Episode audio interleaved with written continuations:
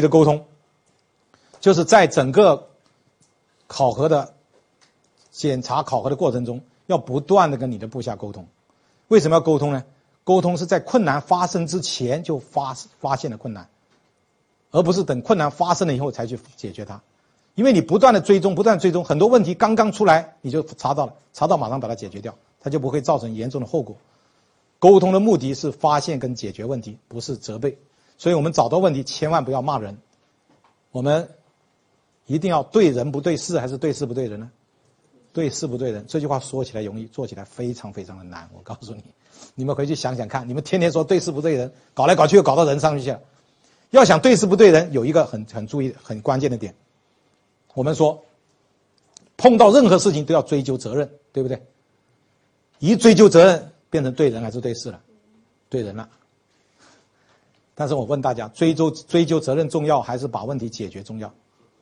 好，所以这么考核下来，不要过分的追究责任，一追究责任就对人了，一对人就有冲突了。所以我们在追找发发现问题的时候，尽量说怎么解决问题，只要问题解决了，就算责任人没找到，我觉得关系都不大。最怕的是问题也没解决，责任人也没找到，那是最最最当然最好是问题也解决了，责任人也找到了，这是最好的。但是其次好的呢，就是问题解决了，责任没找到；最烂的就是责任也没找到，问题也没解决。另外要进行数据的收集，就是要记录。你检查时要记录，你不记录，到了考核的时候，到了最终的时候，你没办法判断你这个过程到底有没有控制。啊，一定要有数据有记录。检查跟考核到底在管理中有什么重要性呢？我们讲两个案例。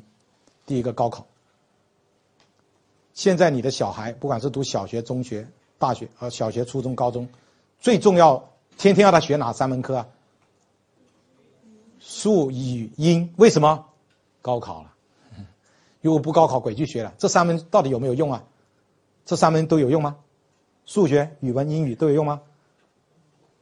我就提一个看法，但这个看法比较创新，英语就不一定有用。李老师学了一辈子英语，背了上万个单词，现在全忘光了。我早知道我拿这个时间去学点其他东西多好。其实中国人是不需要所有的中国人学英语的。我认为一百个人里面多少人学英语够了？十个冲顶了。哪十个要学英语呢？准备做外交官的人，准备要出国深造的，准备要去留学，准备要移民的。其他人学英语来干嘛呢？老外到中国来应该讲中文才对啊。对不对？那么我们我们还我们还跟他讲英语，我们强大了，我们中文也可以成为世界语言呢。不会英语也没关系啊，现在有机器了，拿一个机器说一句对一句，说一句对一句，那个机器才两百块钱，花了一辈子去学英语值吗？两百块钱就买回来了。不会英语也可以做生意啊。我见那个广州白马的那些商贩，就就会两句 How much one two three four，然后这这这做生意做的呼呼响啊。他比我们英语好的还做得响，他一年卖好多好多衣服出去呢。那些老外、那些黑人到到中国来，到广州来，也是拿了个计算器，什么都不会说，就按了计算器，就一样讨价还价，一样做生意啊。所以英语不是每个人都需要学的，但是为什么每个人在学？因为考试，你不学怎么办？你不学你你不读书啊。所以从这里就看到，考试考核是一个指挥棒，它指向哪你就往下哪。所以这一点。学英语是不不对的，但是我们考核，我们想员工干什么，你就什么考什么，啊，工业安全也是这样。刚才我讲那个案例，我们为什么检查？为什么要检查？说发现隐患就扣他的奖金，哎，你这么他就注意隐患了。所以员工不会做你说重要的事情，但的，但是他一定会做你经常检查的问题，经常考核的事情。换句话说，你强调什么，你就检查什么，考核什么，你不要告诉他。小张啊，这个事情很重要啊！这句话废话等于没说，你根本就不要重要。你天天问他，小张那个事情怎么样了？第二天，小张那个事情又怎么样了？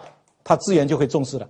另外，你说小张这个事情就跟你这个月度考核挂上钩吧，你什么都不要管他了，他就会注注注注意。所以检查跟考核就起了这个作用。